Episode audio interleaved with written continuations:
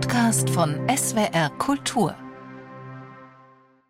Schuberts persönlicher Ruf war nicht der beste. Er liebte den Wein und die Schürzenjagd. Aber er hatte auch als Komponist und Organist, Klavierspieler, Autor und Rezitator von sich reden gemacht. Das Publikum war hin und weg, wenn er Verse deklamierte oder wenn er sämtliche Register zog, als Kirchenorganist oder in der Kneipe bei Bier und Tabakpfeife. Und es war starker Tobak, den er zum Besten gab, vermengt mit allerlei Zoten, aber auch politischen Anspielungen. Schließlich war Schubert auch Autor und Herausgeber eines politischen Journals, der Deutschen Chronik, in der er die von Amerika und Frankreich einsickernden Ideen von Freiheit und Gleichheit verbreitete. Die Göttin Freiheit mit der Fahn, der Sklave sah sie nie. Geht's, Brüder, seht's, sie geht voran, O blutet für sie. Für solcherlei Zeilen wie diese aus dem Freiheitslied eines Kolonisten bestraften die deutschen Obrigkeiten den Freiheitsfreund Schubert mit Zensur und Berufsverbot. Aus Ludwigsburg vertrieb ihn Herzog Karl Eugen, aus Augsburg die Jesuiten und der Rat der Stadt.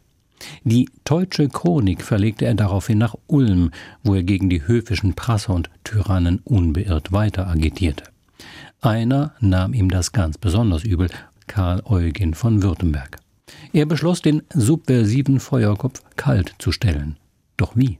Als Einwohner der freien Reichsstadt Ulm war Schubert vor württembergischen Zugriff gefeit, also galt es ihn auf württembergisches Gebiet zu locken. Wie das zuging, hat Schubert in seinen Lebenserinnerungen geschildert.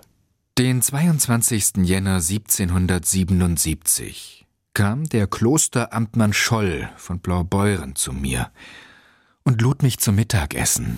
So hebt das Verhängnis an. Bei diesem Essen nämlich vereinbart man Schuberts Besuch bei Scholl in Blaubeuren. Das Ganze eine plumpe, vom Herzog gestellte Falle, in die Schubert trotz düsterer Vorahnungen hineintappt. Am 23. Januar 1777 fährt Schubert zu Scholl nach Blaubeuren ins Württembergische. Prompt wird er dort namens des Herzogs verhaftet. Tags drauf geht's zur Festung Hohenasperg, der Beginn einer zehnjährigen Haft, das erste Jahr davon Isolations- und Dunkelhaft. All das ohne Anklage, ohne Urteil, ja ohne Angabe von Gründen. Ein Akt schierer Willkür. Gefangener Mann, armer Mann. So Schuberts traurig poetischer Kommentar. Aber die Haft vermag ihn nicht zu brechen. Nach einiger Zeit wird ihm gestattet, zu schreiben und zu komponieren. Er ringt sich Lebenszeichen ab, die zu Überlebenszeichen werden. Auch kommen immer wieder Besucher zu ihm, darunter Schiller und Hölderlin. Er wird schließlich zum populärsten Häftling seiner Zeit. Zum bleibenden Denkmal aber macht er sich vor allem selbst. Zum Beispiel durch sein Gedicht Die Fürstengruft oder durch das unsterbliche Lied von der gefangenen Forelle, das den Verrat an ihm auf seine Weise wiedergibt. In einem Bächlein hell, da schoss sie vorein, die launische Forelle vorüber wie ein Pfeil. Im Mai 1787 wird Schubert endlich aus der Haft entlassen. Er wird Hoftheaterdirektor in Stuttgart, vier Jahre später stirbt er dort. Bald darauf folgt ihm sein alter Widersacher Herzog Karl Eugen und findet in jener Fürstengruft seinen Platz, den sein persönlicher Langzeithäftling Schubert ihm poetisch längst zugewiesen hatte.